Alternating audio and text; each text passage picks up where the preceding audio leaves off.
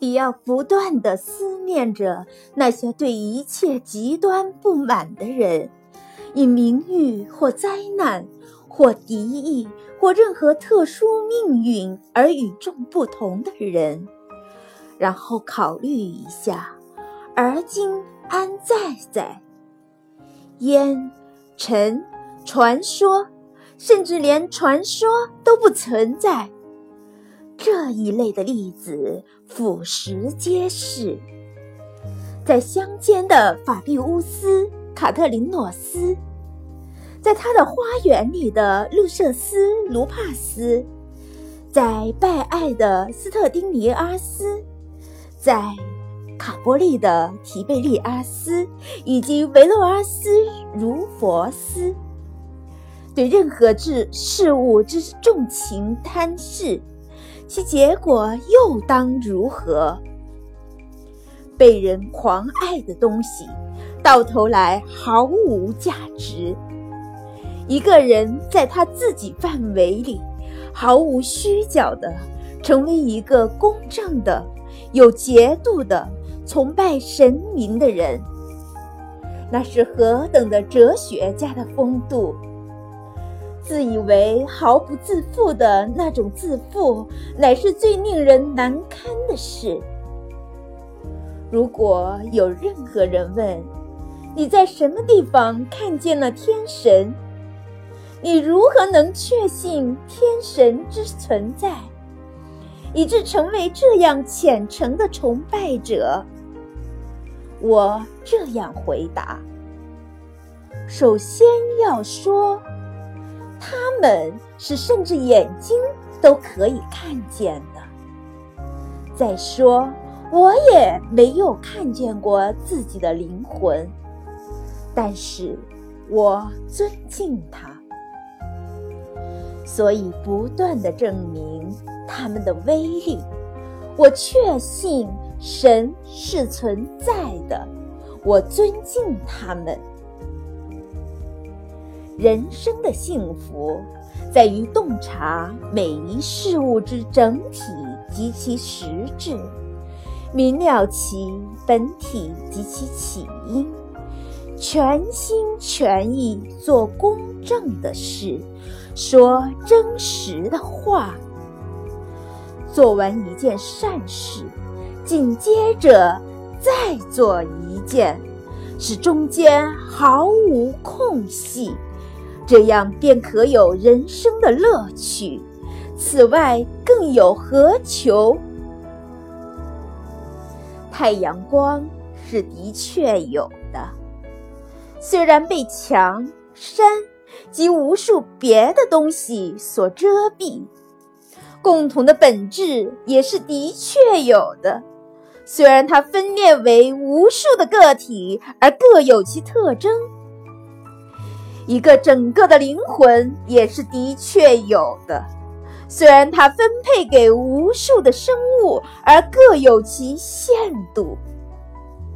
理智的灵魂只有一个，虽然好像是分裂的。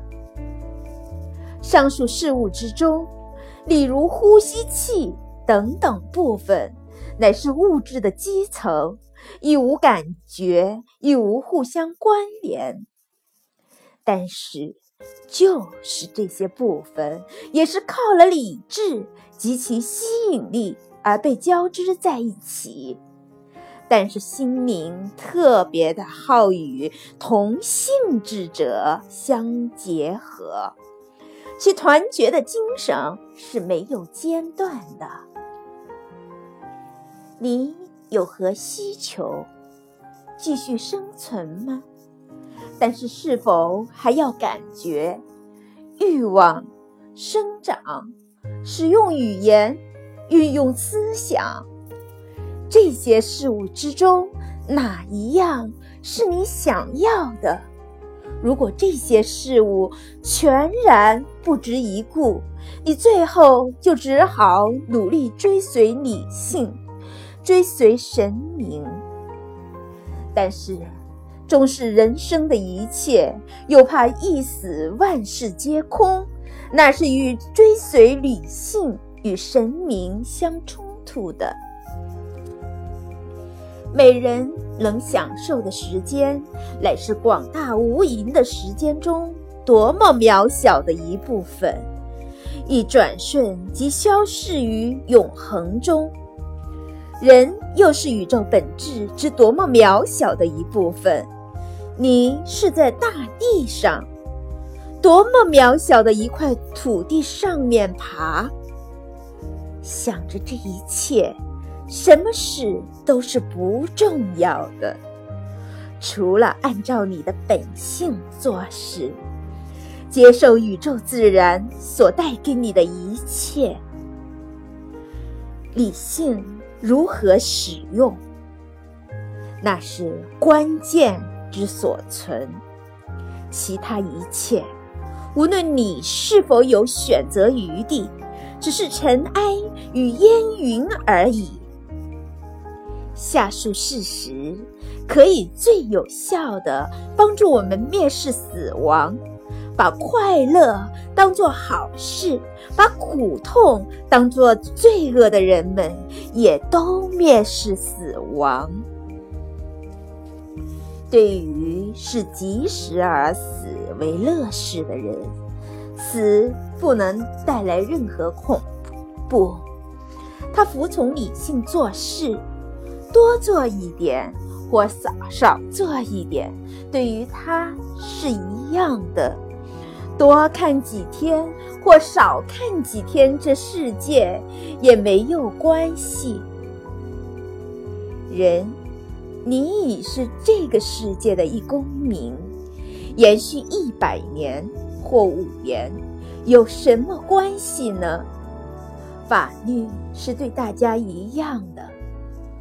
从这世界中被赶出去，不是被一位暴君赶出去，也不是被一位不公正的法官赶出去，而是被当初把你放进去的自然之道所赶出去。那又有什么难过之可言呢？雇佣喜剧喜剧演员的地方长官。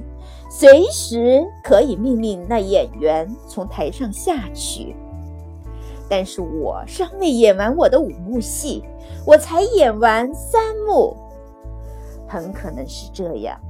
不过在人生中，三幕也算是一整出戏了，因为这戏是否已经完成，要由当初编戏的和现在宣布中场的人来决定。你不负任何责任，愉快的离去吧，因为那解放你的人也是很愉快的。